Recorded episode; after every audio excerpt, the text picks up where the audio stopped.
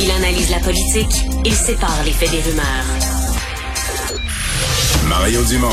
Cube Radio. Alors, parmi euh, ceux qui se sont exprimés sur cette euh, idée d'une euh, d'une contribution santé, une taxe, un impôt, appelez, ça, appelez ça comme vous voulez, pour les non-vaccinés, il y a des médecins, notamment les membres du collectif COVID Stop. Nima Machouf est avec nous. Bonjour. Bonjour Mario. Une bonne idée? Une fausse bonne idée. C'est-à-dire? C'est-à-dire c'est une mauvaise idée. Pour plusieurs raisons. Premièrement, parce que euh, l'élément le plus grave, je dirais, c'est que euh, ça va mettre un peu une brèche dans le système de santé universel dont on bénéficie au Québec, au Canada. dont on bénéficie pas, dont on bénéficie pas, il va si mal. Là. Oui, il va très mal. Oui, mais je, je c'est pas avec ça qu'on va l'améliorer. Euh, donc, fausse bonne idée pour le principe, parce que ça va casser, ça peut casser cet élément-là et ça euh, c'est une pente glissante, premièrement. Deuxièmement, on a besoin de quelque chose qui donne un effet rapidement pour gérer la crise actuelle maintenant. Pas euh, avec les impôts dans quelques mois et en promettant une punition à ceux qui ne se font pas vacciner. Parce que ça donne l'impression que le gouvernement, dans le fond, il essaye de gérer encore une fois la pénurie et le manque de personnel, de lits et tout ça, au lieu de gérer la pandémie. Euh, autre élément, qui sont ces personnes qui ne sont pas vaccinées, Mario? Il faut regarder un peu ça pour voir maintenant qu'est-ce qu'on fait, à quelle proportion de, de gens ça représente, puis qu'est-ce qu'il faut réellement faire avec. Alors, ils sont qui? Il y a une partie qui ne se font pas vacciner parce qu'ils ont peur. Il y a une partie qui ne se font pas vacciner parce qu'ils refusent tout traitement anyway.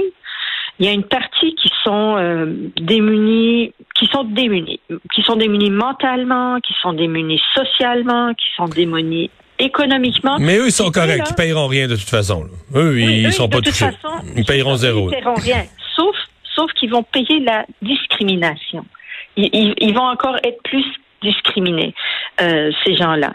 Mais là, il y a une partie, par contre. Ceux qui ne croient pas à la COVID, qui, euh, qui nient tout par rapport à la COVID, qui nient les, les règlements, et eux, ils se mettent en danger et ils nous mettent, nous, en danger aussi. Donc, c'est pour eux, dans le fond, que le gouvernement essaye de mettre cette taxe euh, sur les vaccins. C'est clair. C'est clair. Et ça représente quel pourcentage de des 10 ou des 8 ben, Je pense quand même que c'est la Je pense quand même que c'est un bon nom. Je veux dire, les, les gens euh, très démunis, il y en a, euh, quelques des sans-abri et tout ça, mais euh, je pense que la masse des gens, c'est un mélange de gens là, qui sont dans les dans les complots puis d'autres qui sont dans... Moi, les deux grands groupes, l'autre sont dans les médecines naturelles, ils croient à toutes sortes d'affaires sur ce qui est la médecine et tout ce qui est euh, vaccins, médicaments et autres, ils sont contre ça. Et je pense que c'est les deux gros groupes.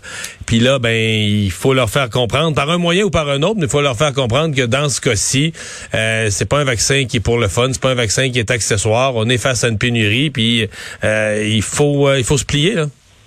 Oui, pour ce, pour la partie où qui pense qu'il y a d'autres moyens pour se prévenir de la COVID, euh, les naturalistes et tout ça, je suis d'accord avec toi. Il y a cette proportion de personnes aussi qui ne se font pas vacciner, mais eux, c'est des gens qui vont qui vont essayer d'éviter au maximum aussi l'utilisation du système de santé.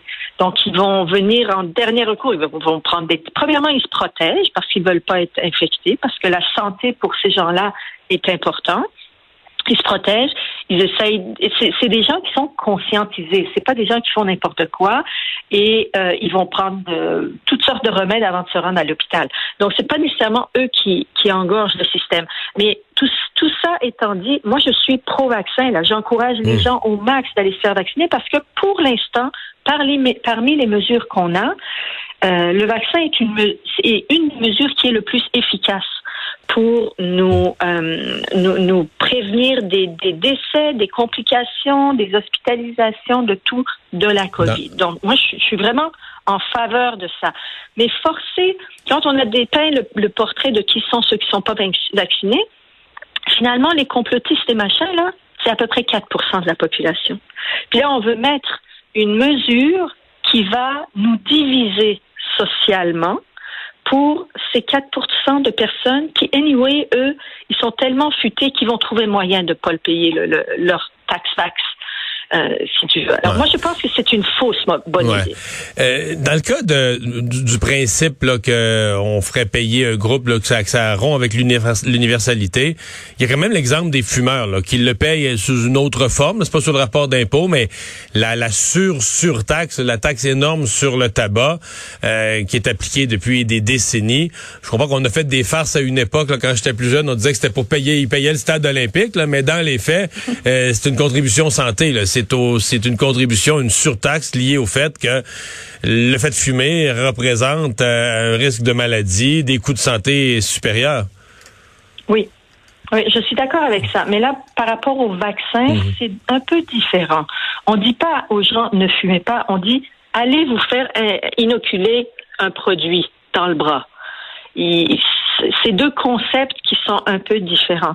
C'est pas la même chose de demander aux gens, aux gens allez vous faire vacciner que de leur dire portez la ceinture de sécurité ou leur dire ne mhm. pas fumer. C'est un mhm. concept qui est un peu différent. Parlons plus largement de la de la pandémie. Qu'est-ce qu'on fait là, pour euh, essayer de, de, de, ralentir cette euh, cette vague euh, pour reprendre le contrôle un peu sur la situation des hôpitaux. Puis là, je pose la question au moment où, moi, dans cinq jours, là, l'école reprend. Euh, tout le monde en fait une immense priorité parce que c'est là que nos enfants doivent être pour leur bien. Mais euh, si on a une circulation de micron comme on a présentement, puis qu'en plus on remet les enfants à l'école, ça va circuler joyeusement la semaine prochaine, là. Oui, et voilà la vraie question, Mario. Il faut retourner à là. On veut arrêter l'hémorragie hospitalière maintenant. Ça nous prend des mesures maintenant pour diminuer la transmission. Alors, pour diminuer la transmission grandement, premièrement, je suis bien d'accord avec vous. Il faut pas ouvrir les écoles lundi. On n'est pas rendu là. On s'est pas occupé de la question de la ventilation dans les classes. Euh, les directives qu'on a données maintenant pour les pour l'ouverture, euh, on, ne demande même pas aux, gens de faire d'avoir un test négatif avant de retourner à l'école s'ils ont eu des symptômes ou s'ils ont été infectés par la COVID.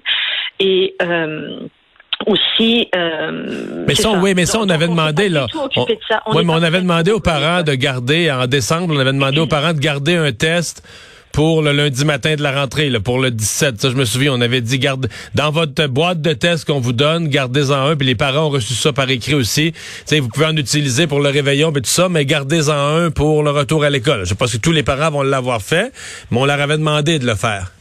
D'accord, mais ils vont faire, ils vont passer le test euh, lundi matin avant de rentrer à l'école. Mais là, ceux qui vont s'infecter mardi et mercredi, euh, est-ce qu'ils vont retourner à la maison? Mais cinq jours plus tard, ils peuvent retourner à l'école, professeurs et, employés euh, réunis. Et là, on leur demande pas un autre un test négatif avant de réintégrer les rangs.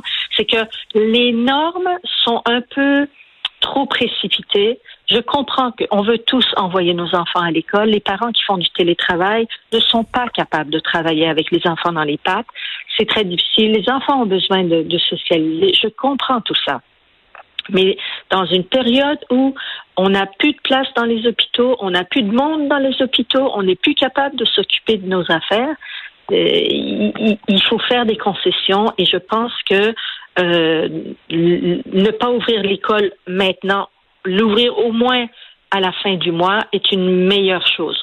Pourquoi? Parce qu'il faut, il faut préparer l'école. Et d'ailleurs, il va tellement avoir d'éclosions que les écoles vont fermer une semaine sur deux. Alors, ça sert à quoi de les ouvrir dans le en, précipitant?